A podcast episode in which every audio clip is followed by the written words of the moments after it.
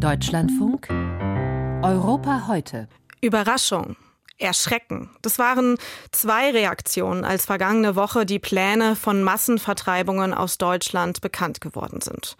Der Europaabgeordnete Erik Marquardt hat hier im Deutschlandfunk auch von Scham gesprochen so, dass ich mich für Deutschland und Europa schäme, weil wir gemeinsam momentan nicht hinbekommen, deutlich zu machen, welche Errungenschaft Demokratie ist.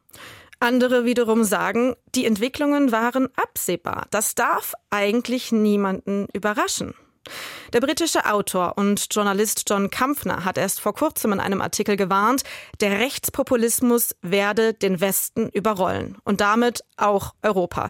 Ich habe mit ihm vor der Sendung gesprochen und ihn zunächst gefragt, wie er die Pläne aus Deutschland wahrnimmt. Wenn ich das zuerst gelesen habe, war ich wie alle schockiert. Ist ein, eindeutig eine beunruhigende Entwicklung. Aber abgesehen von der Geschichte Deutschlands ist es meines Erachtens keine Frage des deutschen Exzeptionalismus. Es handelt sich meiner Meinung nach leider um ein europaweites Phänomen, kein Phänomen, das, das existiert nur in Deutschland. Ist das auch der Grund, warum bisher außer den Deutschen niemand in Europa schockiert oder beunruhigt zu sein scheint? Vielleicht schockiert nicht, beunruhigt doch, würde ich sagen. Und die Artikel, die ich gelesen habe, waren auch sehr beunruhigt und ja, es ist eine Zeit von Riesenangst. Und ich würde schon sagen, es gibt kein europaweit Schulterzucken. Man sagt nicht, und ich habe nicht geschrieben, dass ja, das geht, ist diese Phänomene, wir können überhaupt nichts tun. Also ich bin froh, dass in den letzten, im letzten Wochenende Demonstrationen gegeben haben. Das ist richtig und das müssen viel mehr machen. Man, man muss über ihre Grenzen hinausschauen, was in der Welt vor sich geht. Man hat vor dem Tür Donald Trump, was der größte von alle Schrecken sein wird.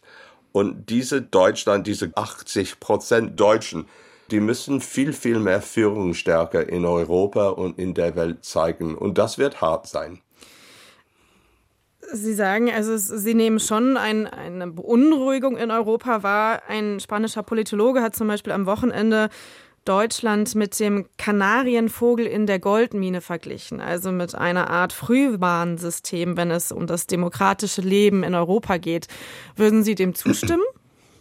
Jein. Also ich würde schon sagen, also die Situation in Deutschland ist nicht schlimmer als in anderen Ländern. In den letzten Wahlen in Frankreich, Präsidentswahlen vor ein paar Jahren, gab es zwei Dritten die, der, der Wähler und Wählerinnen haben für Parteien der Extremen gewählt.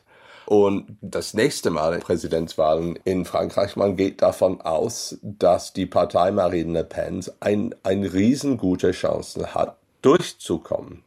Und das ist die allerschrecklichsten. Man kann sich bis jetzt nicht vorstellen, dass die AfD in eine Führungsrolle in Deutschland ist. Man sieht das jetzt in Italien, man sieht das in Ungarn, knapp nicht in Polen, obwohl es äh, ein, ein riesen äh, Bürgerstreit jetzt gibt zwischen Donald Tusk und den Präsidenten der, der Extremrechts. Ich bin jetzt in Estland und man sieht, überall im Norden Europas auch diese Tendenz, Migration zu benutzen, die Rechtsparteien durchzuführen.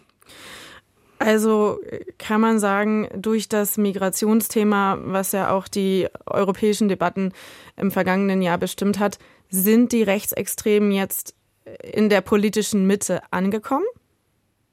Ja, also Mitte zwar Mainstream, also zu meinem ursprünglichen Land, also Großbritannien, die Insel. Wir haben ein sogenannter Mainstream und das soll sein nach der Clownzeit von Boris Johnson und, und Liz Truss ein Anführungsstrichen normale Prime Minister in, in Rishi Sunak. Aber was heißt jetzt Mainstream? Ich würde davon ausgehen, dass die meisten oder vielleicht die Hälfte British Tories die neigen sich psychologisch und auch politisch mäßig näher zur AfD als zur CDU.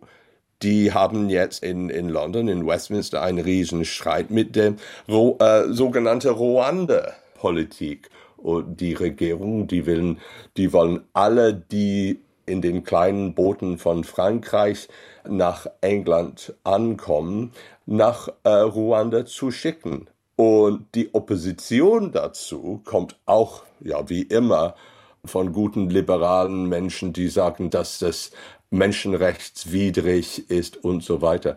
Aber in der Tory-Partei, die Opposition kommt von der andere, anderen Richtung, von Leuten, die sagen, dass es nicht hart genug ist.